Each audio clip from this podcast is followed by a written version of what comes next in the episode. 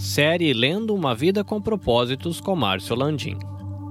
Capítulo 21 Protegendo sua igreja. É sua função proteger a unidade de sua igreja.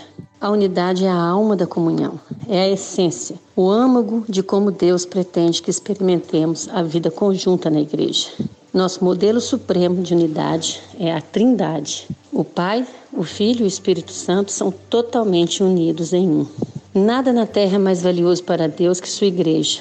Ele pagou o mais alto preço por ela e a quer protegida. É nossa responsabilidade preservar a unidade no local em que nós congregamos. A Bíblia diz: façam todo o esforço para conservar a unidade do espírito pelo vínculo da paz. Mas como podemos fazer isso? A Bíblia nos dá orientações práticas. Consente-se no que temos em comum, não em nossas diferenças. Como cristãos, partilhamos um Senhor, um corpo, um propósito, um Pai, um Espírito, uma esperança, uma fé, um batismo e um amor. Partilhamos a mesma salvação, a mesma vida e o mesmo futuro. Fatores muito mais importantes do que as diferenças que poderíamos enumerar. Deus escolheu nos dar diferentes personalidades, formações, raças e preferências. Logo, deveríamos apreciar essas diferenças e não simplesmente tolerá-las. Deus quer unidade, não uniformidade.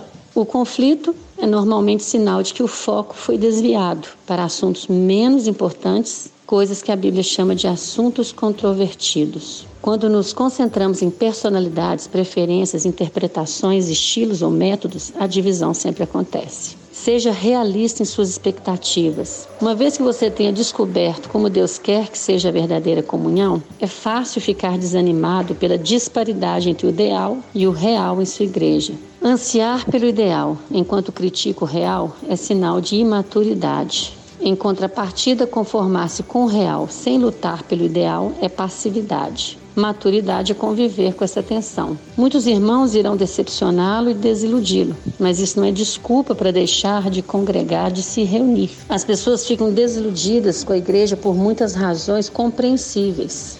A lista é longa: conflitos, mágoas, negligência, hipocrisia, mesquiarias, ao invés de ficarmos abalados e surpresos, devemos lembrar que a igreja é feita de pecadores de verdade, inclusive nós mesmos. A igreja é feita de justificados pelo Senhor. Divorciar-se da igreja, o primeiro sinal de decepção ou desilusão, indica maturidade. Toda igreja tem seu próprio conjunto de fraquezas e problemas, e nós precisamos aprender a conviver com isso.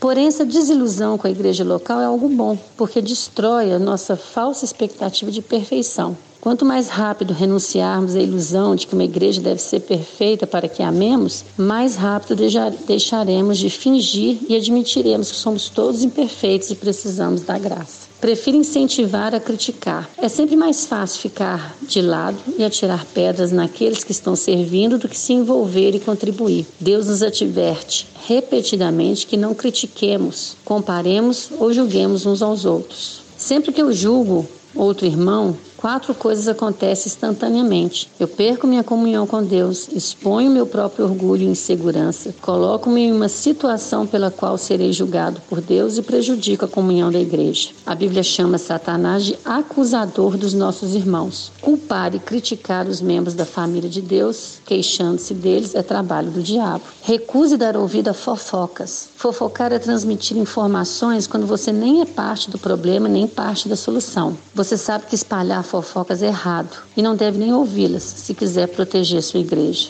Pessoas que fofocam para você também irão fofocar sobre você. Pratique os métodos de Deus para a solução de conflitos. Além dos princípios já mencionados no capítulo anterior, Jesus deu à igreja um processo simples dividido em três etapas. Se o seu irmão pecar contra você, vá e a sós com ele mostre-lhe o erro. Se ele o ouvir, você ganhou seu irmão. Mas se ele não o ouvir, leve consigo mais um ou dois outros, de modo que qualquer acusação seja confirmada pelo depoimento de duas ou três testemunhas. Se ele se recusar a ouvi-los, conte à igreja. O confronto em particular é sempre o primeiro passo, mas precisamos ter atenção as demais etapas. Apoie o seu pastor e os líderes. Não existe um líder perfeito, mas Deus dá aos líderes a responsabilidade e autoridade para que mantenha a unidade da igreja. Durante conflitos interpessoais, esse é um trabalho ingrato. A Bíblia é clara sobre como devemos nos relacionar com aqueles que nos servem. Sejam sensíveis a seus líderes, ouçam seus conselhos. Eles estão atentos à condição da vida de vocês e trabalham sob a restrita supervisão de Deus.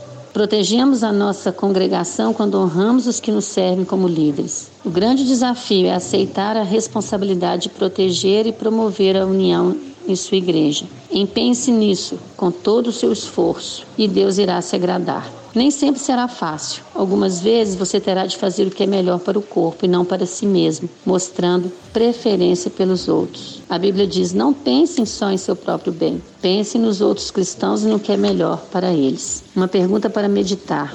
O que estou fazendo pessoalmente para proteger a unidade em minha família, de Deus, em minha congregação, nesse exato momento?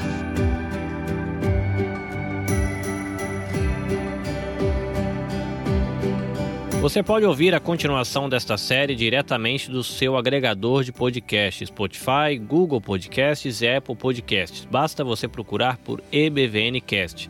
Se você quer conhecer um pouquinho mais do nosso trabalho, visite ebvncast.com ou visite a nossa página no Facebook EBVNcast. Esses episódios eles estão sendo produzidos e editados pela Nabe Podcast Network. Quer conhecer um pouquinho mais do nosso trabalho? Visita lá nabcast.jp. Eu sou o Carlinhos Vilaronga falando diretamente aqui do Japão. Até a próxima. Minasan